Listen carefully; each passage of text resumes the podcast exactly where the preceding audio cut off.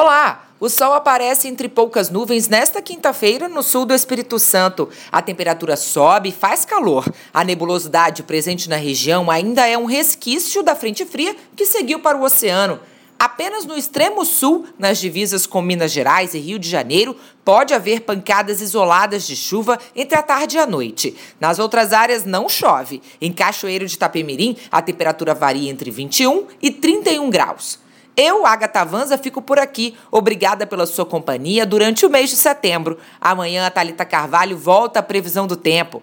E você já sabe, para ficar por dentro das informações sobre o tempo em todo o estado, fique ligado na programação da TV Vitória e da Rádio Jovem Pan. Até a próxima!